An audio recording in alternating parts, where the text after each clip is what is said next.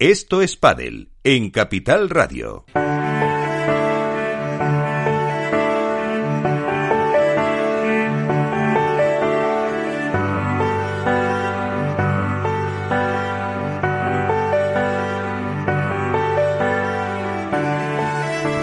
Pues eh, con esta sintonía nos trasladamos no a la rueda de prensa de Paquito Navarro, sino a nuestra habitual eh, tranquilidad, a nuestro habitual viaje por el pádel.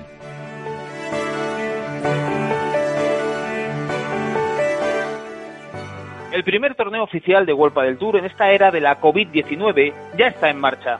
En Madrid se disputan ya las preliminares mientras las estrellas de este deporte reprimen sus ganas de vivir ese momento con el que llevan soñando desde hace meses, el regreso a la competición. A puerta cerrada, con mascarillas y muchos controles, se disputa en el Madrid Arena la segunda prueba de un año insólito. No es la vieja normalidad, pero es lo máximo a lo que ahora mismo podemos aspirar. Porque vivimos tiempos de incertidumbre y nos agarramos a aquello que nos ofrezca alguna certeza, por mínima que sea. El enemigo invisible sigue ahí, y no es solo el virus, sino también el miedo. Miedo a perder a alguien, a perder algo. Sí, también hay miedo en el pádel, en quienes temen contagiarse y quedar descolgados, o en quienes ya lo han hecho y no saben cuándo y cómo regresarán.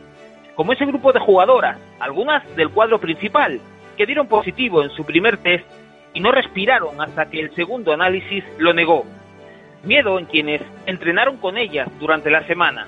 Sí, hay miedo, es normal, todos lo tenemos.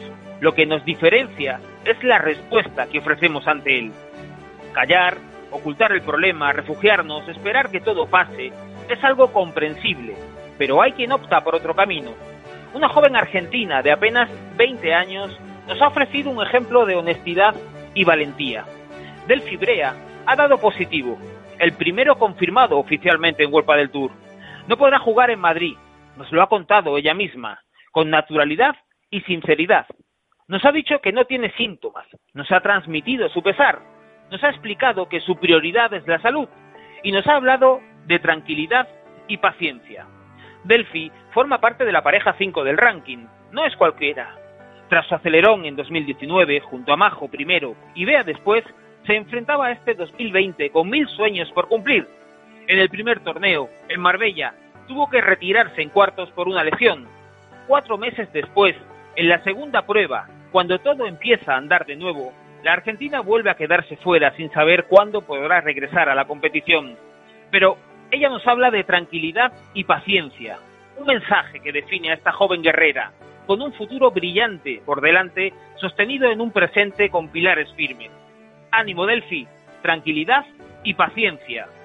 En nada volverás a exhibir sobre la moqueta esa fabulosa derecha junto a la incombustible Portu, víctima indirecta de tu infortunio.